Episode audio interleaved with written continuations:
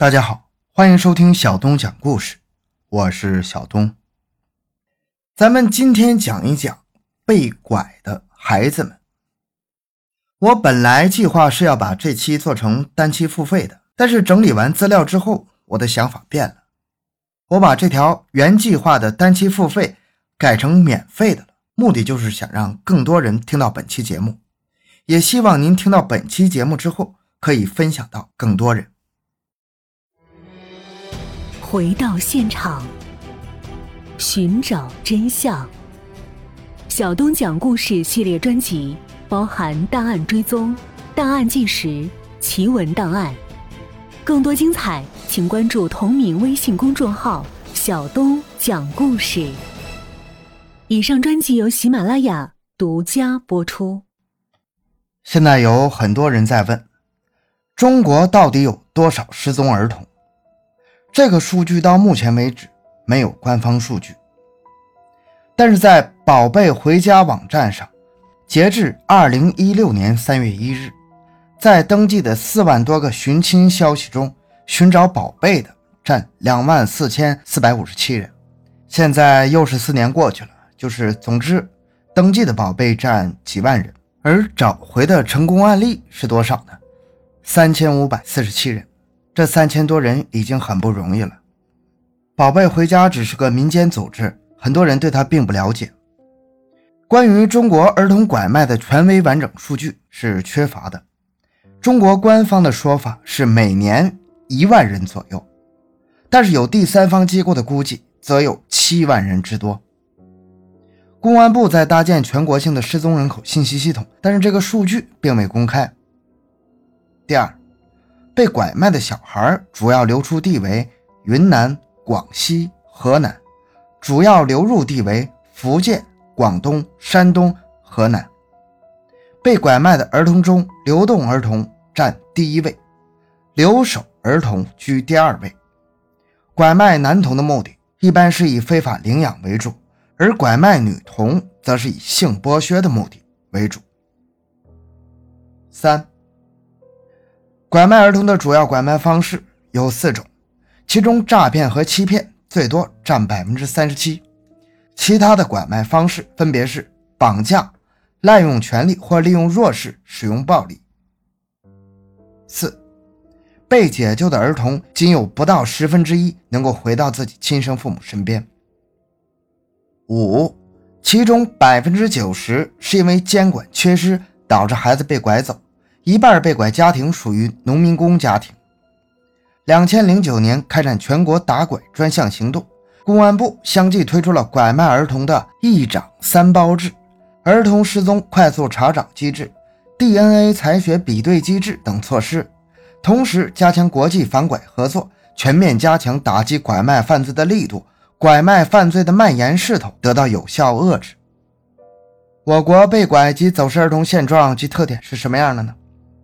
很多人都问中国现在到底有多少失踪儿童？这个数据咱们刚才说了，没有官方的统计。举个例子，两千零八年，宝贝回家到杭州组织过一次第一届全国寻亲大会，当时昆明市去了十二个家长，他们带去了一份二百六十二人的昆明市两千零一到零八年失踪的儿童名单。当时他们在网站上核对了一下，只有四名儿童在他们网站上登记了。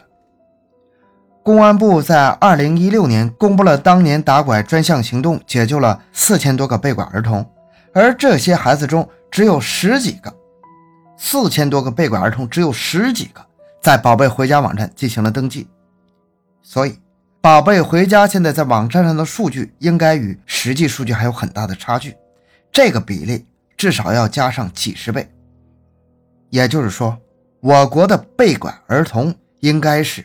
数十万计。尽管从建国以后，我国对拐卖妇女儿童现象进行了几次专项的打击，但是拐卖儿童的现象却是越来越严重。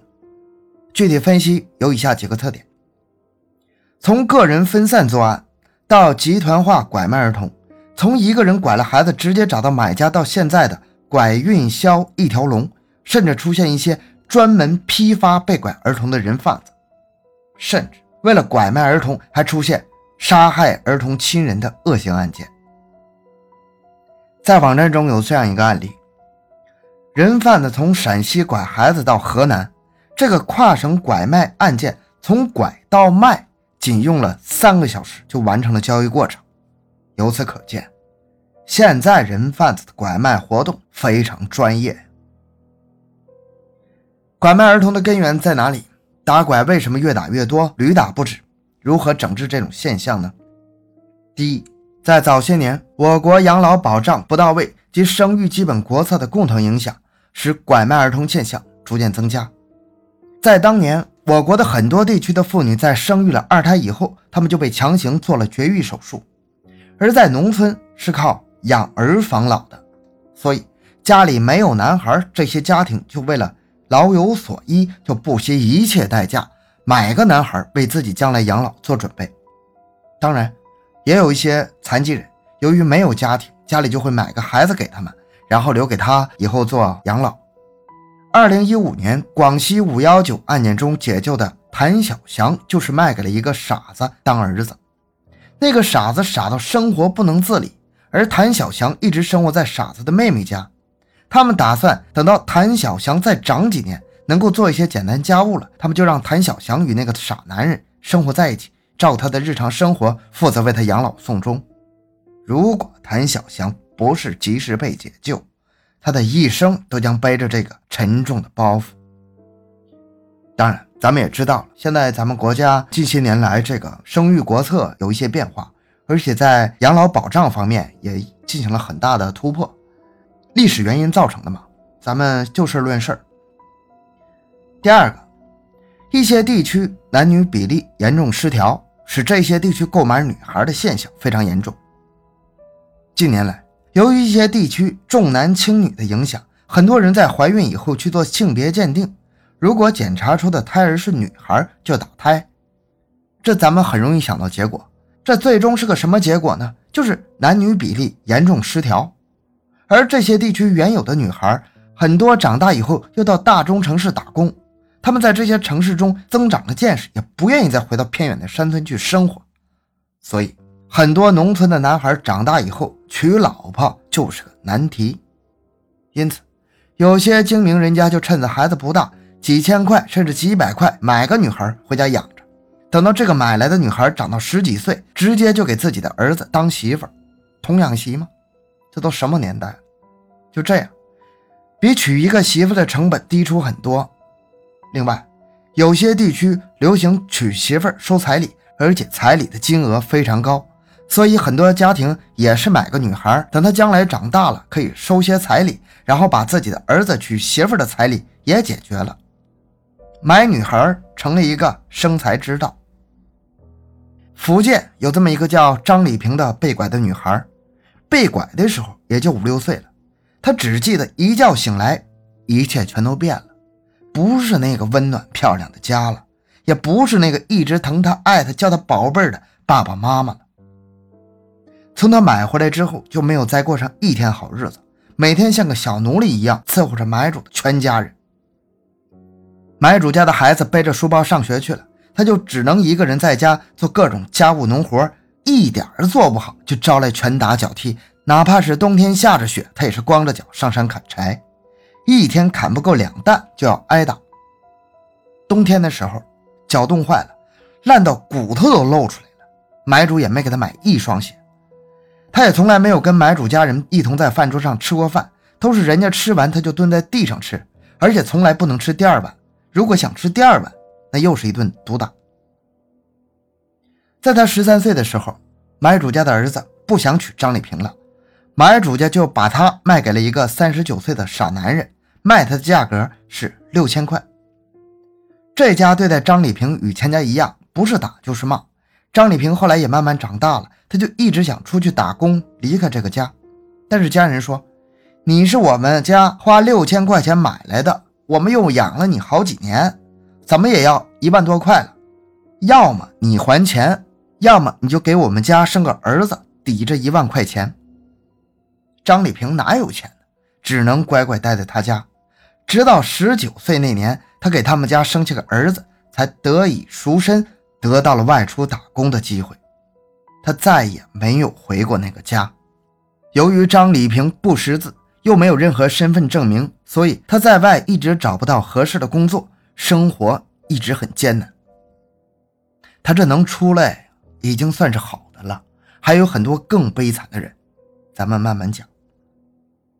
第三个，中国的收养门槛很高，收养渠道不通畅。我国收养法规定，收养人应当同时具备无子女、有抚养教育的能力、未患有不利于收养子女的疾病，收养人年满三十周岁，这些条件才可以收养孩子。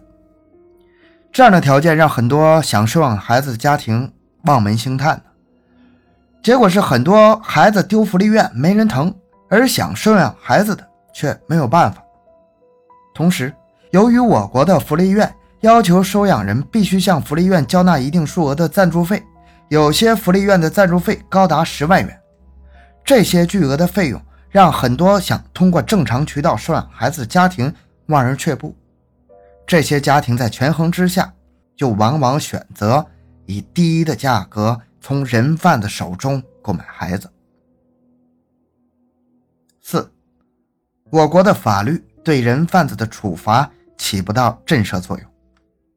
刑法规定，拐卖妇女儿童的情节一般的，处五年以下有期徒刑。一般来说，人贩子也就判个两三年，在狱中表现良好，一两年就出来了。但人贩子刑满释放后重操旧业的比例特别高。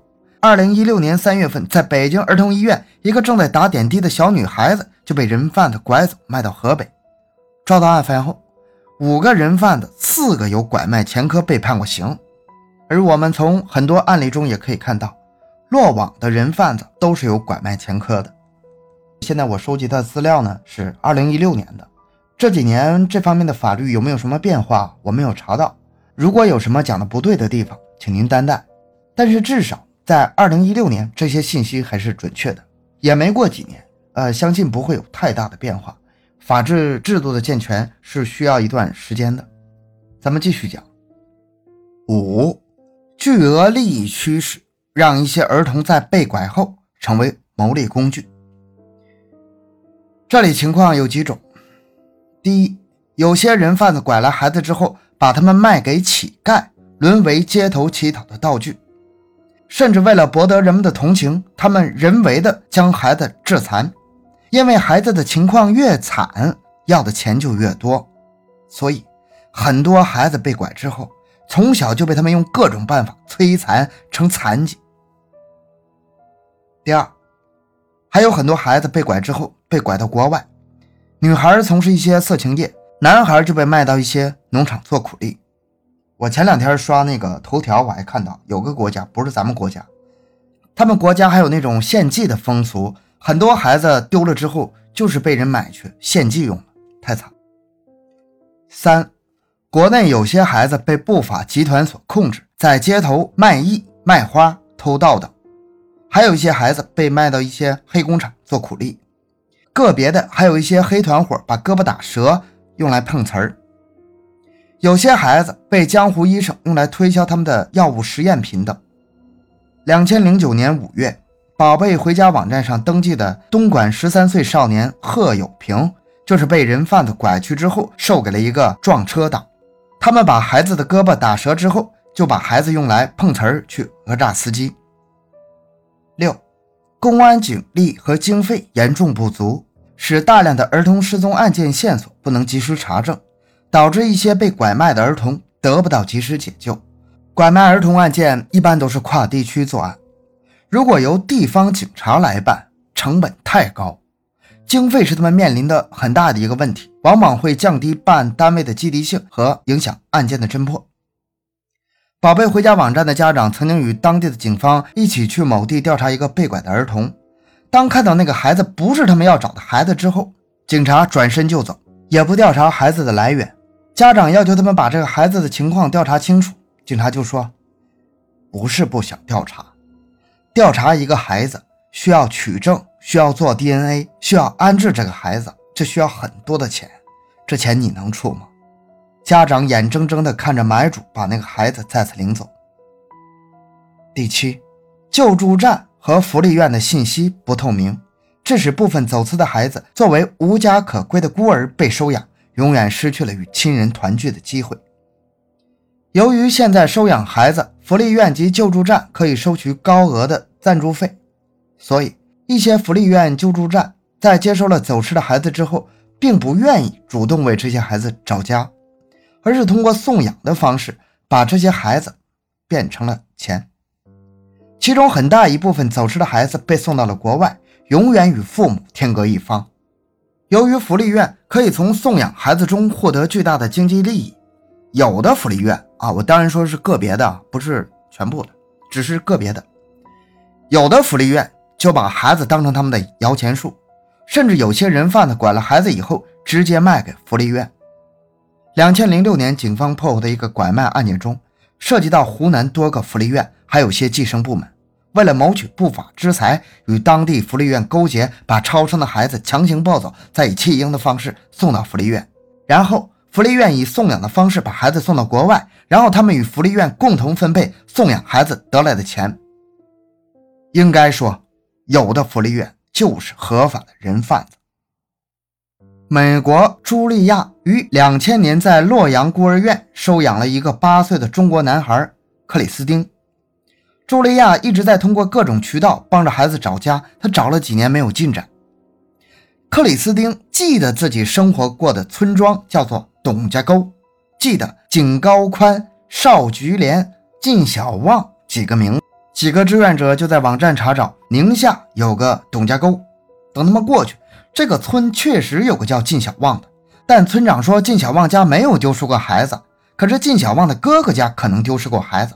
于是，这些志愿者就找到了靳小旺的哥哥，可是哥哥否认了自己丢失过孩子，并挂断了电话。志愿者又开始重新分析孩子所有的记忆力资料。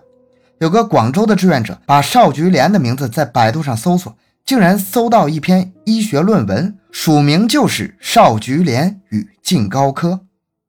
志愿者们就分析，这个靳高科是不是就是靳高宽啊？孩子刚才说那个名字的谐音呢？后来经过进一步的查询，得知靳高科就是靳小旺的哥哥，靳高科可能就是孩子所说的靳高宽。可是志愿者们怎么联系这个靳高科，他也不接电话。于是志愿者们就把孩子寻亲的情况通过短信一点点发给他，把孩子在美国的照片发给他看。当看到孩子的照片之后，这才打电话承认了，克里斯汀就是他的儿子。靳嘉诚，原来他在寻找孩子的过程中被人骗过很多次，所以当志愿者们几次联系他的时候，他就认准还是骗子。两千零九年八月底，美国的妈妈带着孩子回国认亲，这件事情在国外媒体报道之后，国外很多收养中国孩子家庭也向志愿者们求助，要帮助他们收养的孩子寻找亲人。经过志愿者们的努力，分别又有瑞士、荷兰的中国养子找到了他们亲人。这些孩子现在都已经成年了，他们过了这么多年都记得家乡的情况。如果福利院在收养他们的时候能够稍微负责一点，这几个孩子就不会与亲人失散这么多年了。也不知道在国外还有多少孩子是国内父母苦苦寻找的孩子。八。收养手续的不正规化，让孩子可以像商品在民间半合法转来转去，这就难以对买主施加刑罚。很多经济落后的地方流传着这样一句话：“一年一大肚”，就是孕妇，怀孕了大肚子。一年一大肚，年年万元户。一些愚昧的农民把生孩子卖了，当成一种生财之道。互联网上借收养孩子而收取营养费，亲生父母变相卖孩子更是比比皆是，仿如平常的商业活动。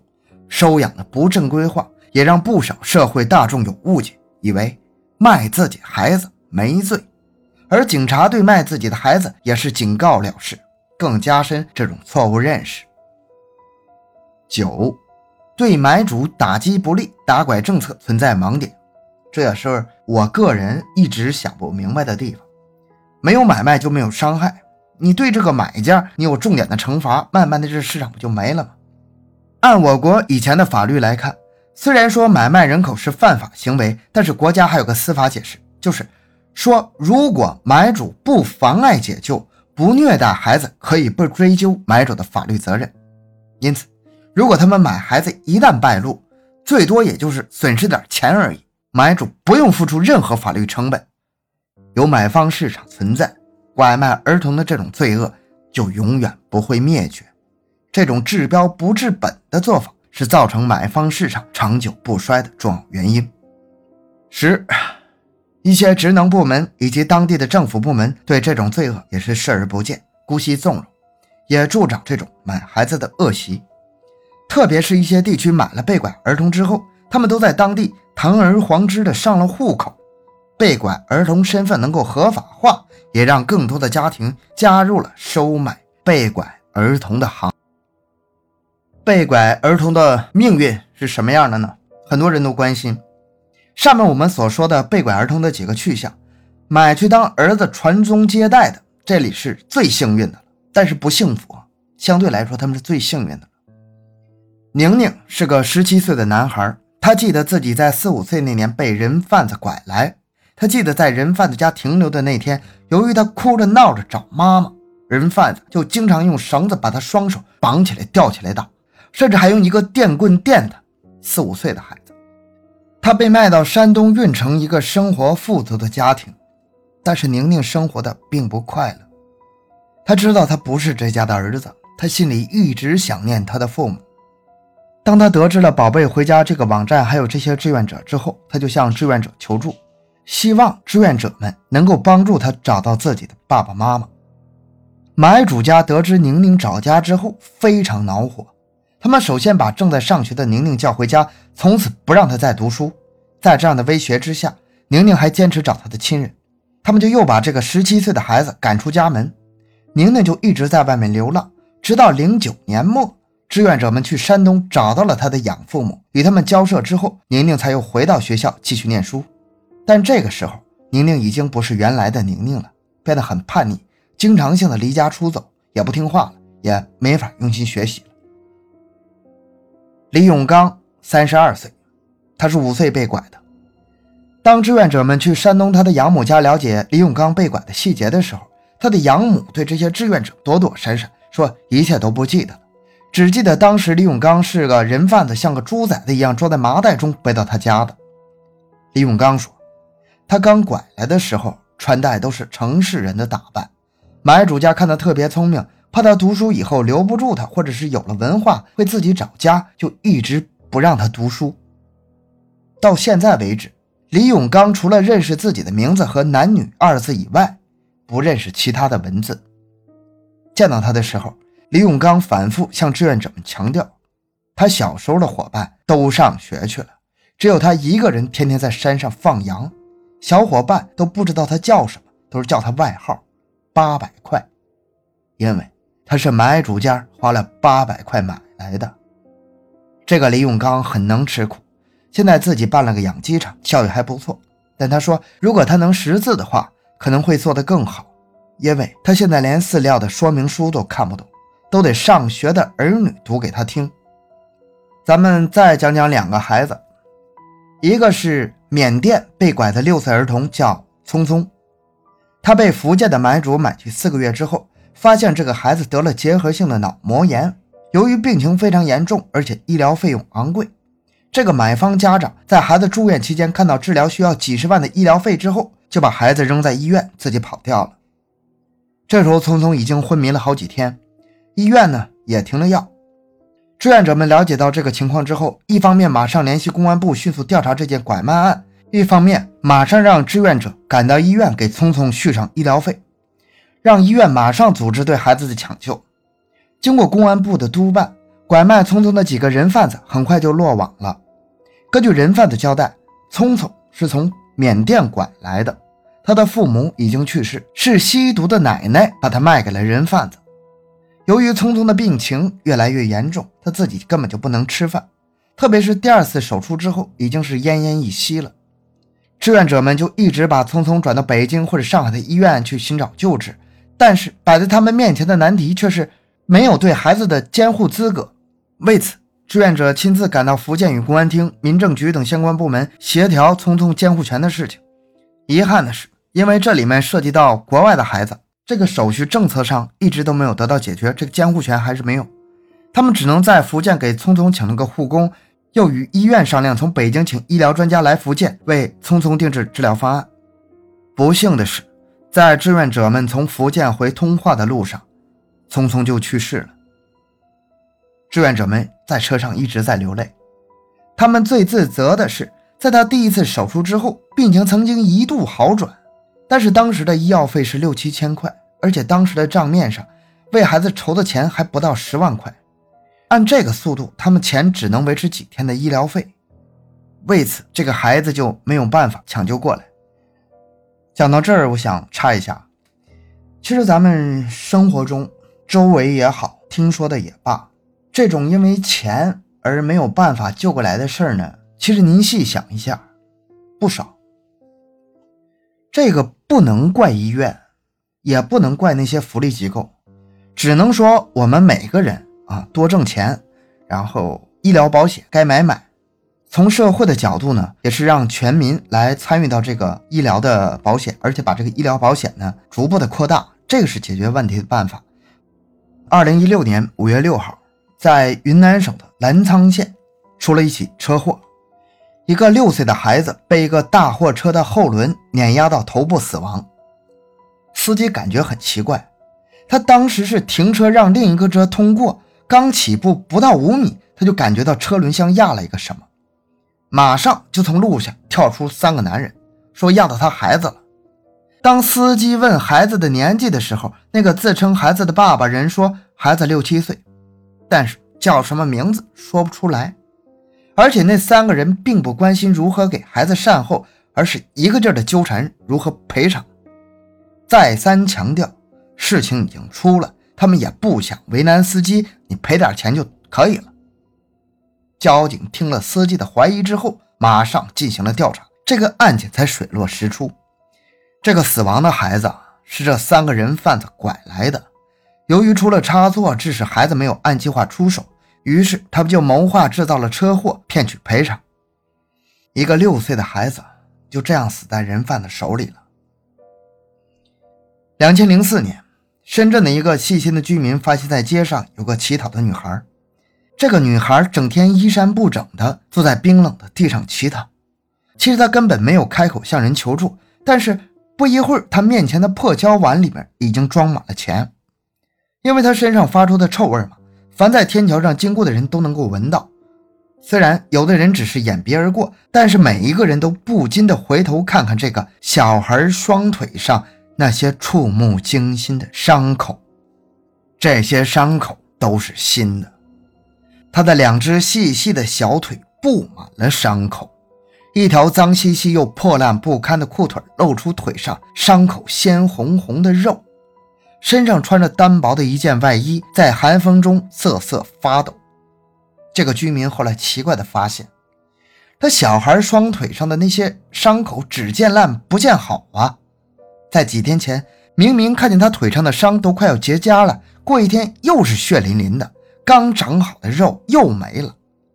后来这个居民报了警，这个孩子才被解救了。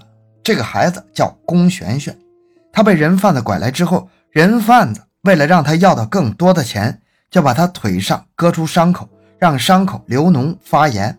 每天人贩子都用刀片刮他的伤口，因为血流得多。要的钱才多。宁夏固原有个三岁的小男孩，被人贩子抱走之后，先是藏在家里。当时孩子不停的哭闹，人贩子怕在家里被发现，就把孩子抱到一个大山沟里，自己去找买主。两天之后，这个男孩被发现了，可是孩子的脚已经冻伤，不得不截肢。还有些孩子在被拐卖的过程中。人贩子把他们装在汽车的后备箱里，或者是有些装在行李车中。由于长时间的窒息，使孩子死亡。像这样死在人贩子手中的孩子有多少，谁也不知道。咱们说说孩子是怎么丢的。第一，冒充权威是百分之九十的人贩子惯用的伎俩。渝中区公安分局民警介绍，全国被拐儿童年龄大致集中在两岁到七岁，而百分之九十的贩子骗人伎俩就是冒充权威。所谓冒充权威，就是人贩子通常会给小孩说认识他的亲人或者老师、同学等，有的人贩子甚至会说出小孩父母的姓名，然后进一步交谈，取得小孩的信任。民警说，这样的招数在小孩面前百试不爽。然后就是物质引诱、问路指路的方式欺骗小孩。民警特别指出，近年来出现被称为伤害型的拐骗方式，就是人贩子趁孩子与家人走散，故意将孩子撞伤，然后抱起并安慰他不要哭，而这样周围的人就会认为安慰者就是孩子的家人。而民警强调，儿童在受到伤害之后，往往只会哭，给人贩子可乘之机。第二个，脱离视线是儿童被拐的最重要原因。民警指出，所有的拐卖儿童案件中，无一例外的原因是孩子走出家长的保护视线。我这不是漏检了，我是特意强调，重说一遍，无一例外的是孩子走出家长的保护视线。除此以外，家长带着孩子外出时，不要把孩子交给陌生人暂时管理。家长如何正确教育孩子防拐呢？民警认为，家长要少说“不许”“不能”“不准”等强硬词汇，可以用启发性的问题来引导。比如，你认为能不能和陌生人走呢？从问题入手，刺激孩子思考，才能加深他们对孩子的理解和印象。除此之外，民警建议家长不要把儿童对陌生人的态度偏激化、放大化。不否决所有陌生人。这里呢，小东跟大家说一下啊，我有两个孩子，一个是小学一年级，一个是明年上幼儿园啊，一个六七岁，一个两岁多。对于我家大宝，我是这么教育他，我不会跟他说啊，不要跟陌生人说话，这种话我不会说的，而是我经常假定他，咱们在公共场合，万一你跟家长走散了，你应该怎么办？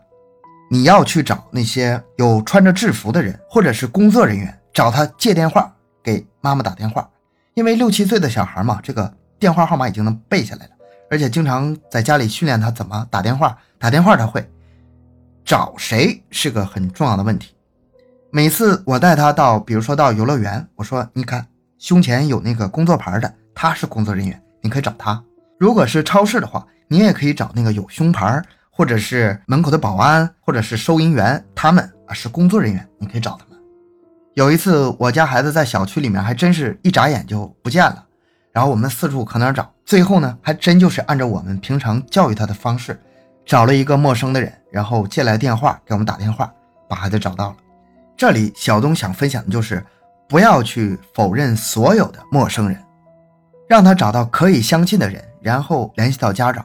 这是我用的方法，希望能对您有所帮助。另外呢，平常不要跟孩子说你再不听话，警察来把你抓走了。就是这种类似让孩子害怕警察的事情，千万不要再做了。让孩子对警察产生信任，当他们需要寻找帮助的时候，能知道哪些是警察，然后向警察求救，这是一个最直接、最有效的办法。千万不要让孩子害怕警察。好，咱们继续讲：一，让孩子熟背父母的联系电话、单位和姓名，没事你就让孩子背一下家长电话。第二。有陌生人搭话的时候，要提高警惕，坚决不与陌生人同行。三、不接受陌生人的食品和衣物。四、不要轻易相信陌生人说认识自己的家人、老师、同学等，可以叫陌生人现场打电话给自己的父母求真伪。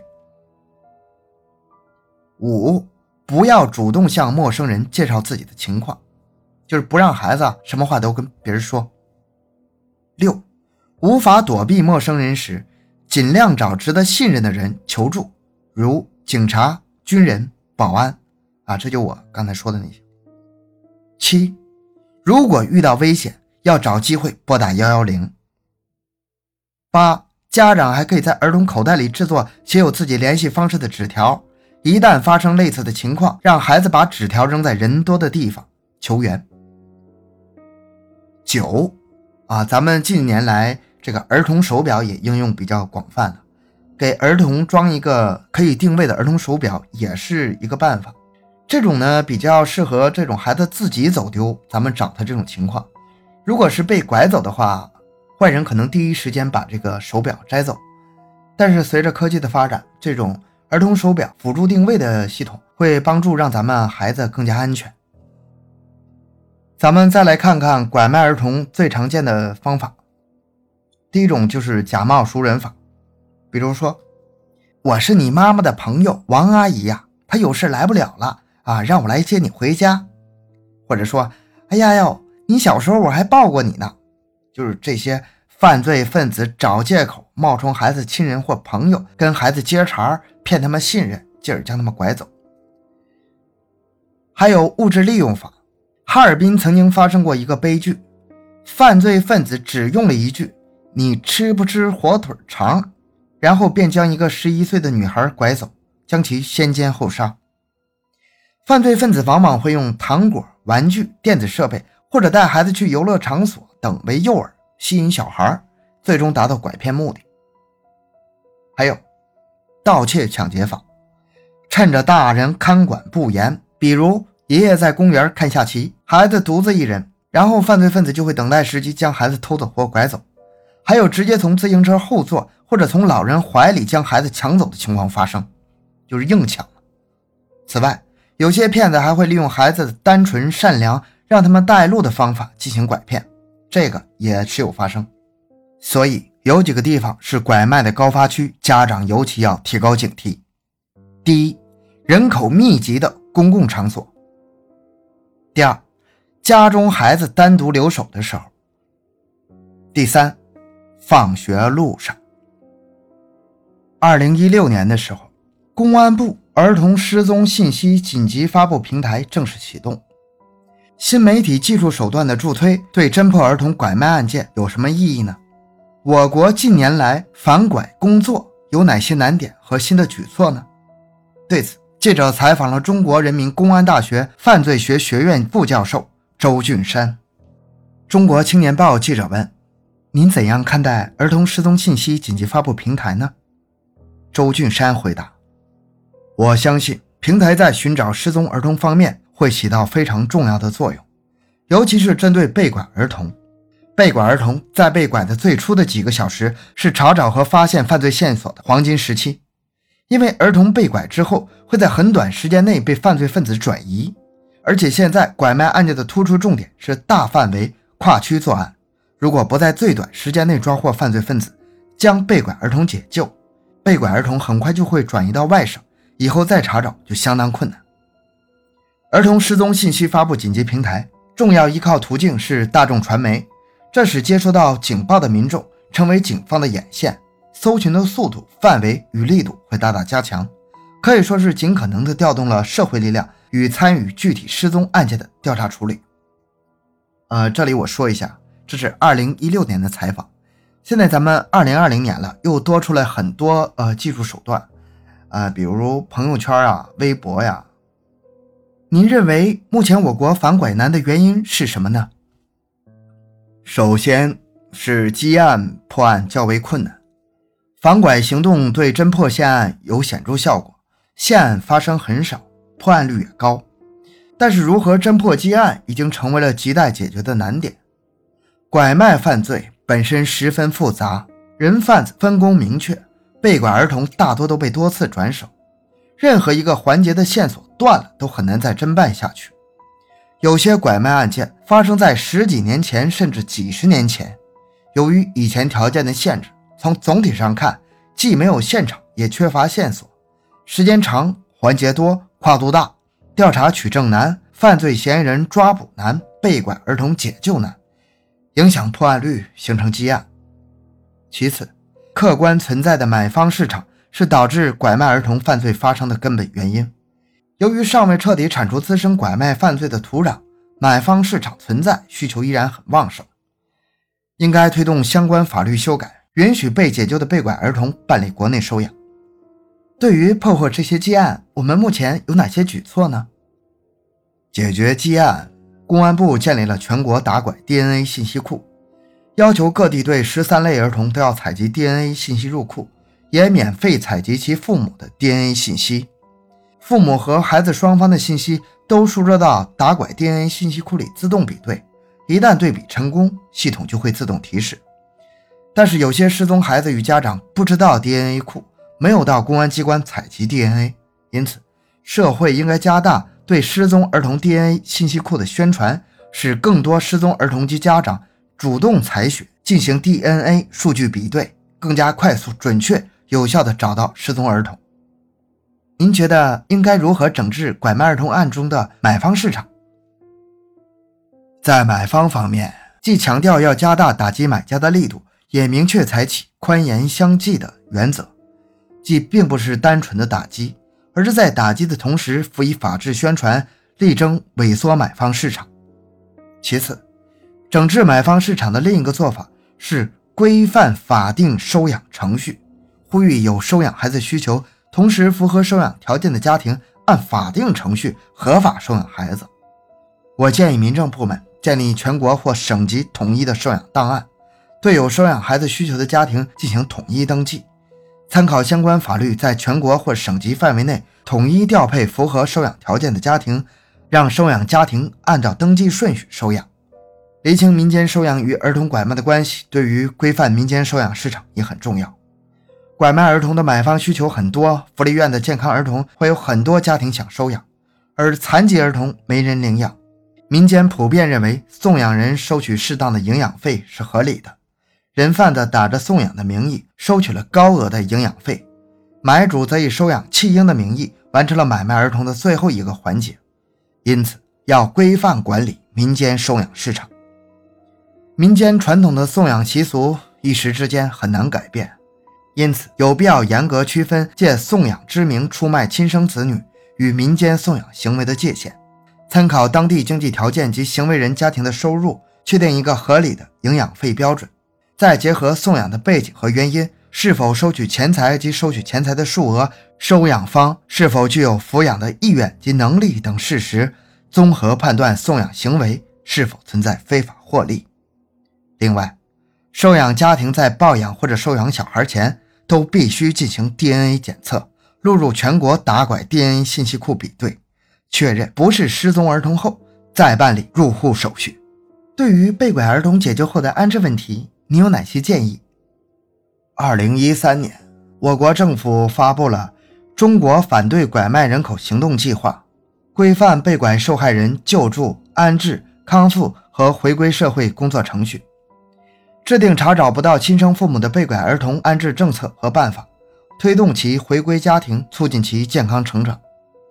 根据我国收养法的第四条规定，下列不满十四周岁的未成年人可以被收养，就是丧失父母的孤儿、查找不到生父母的弃婴和儿童、生父母有特殊困难无力抚养的子女。而打拐被解救儿童并不属于上述情况，也不属于收养范畴，因此。也没有办法办理收养手续，孩子没有一个合法的家，各地福利院就只能让孩子们在福利院中长大。应该依照以受害人为中心的原则，提出相关的政策路径，推动相关法律政策的修改，允许被解救的被拐儿童办理国内的收养。我建议，让合格家庭能够成为被解救的被拐儿童们的家。另外需要注意的是，收养人将面临着被拐儿童。亲生父母随时出现的可能，如果找到亲生父母，可以依据亲生父母申请及儿童本人意愿决定是否解除其收养关系，保护被拐儿童的合法权益。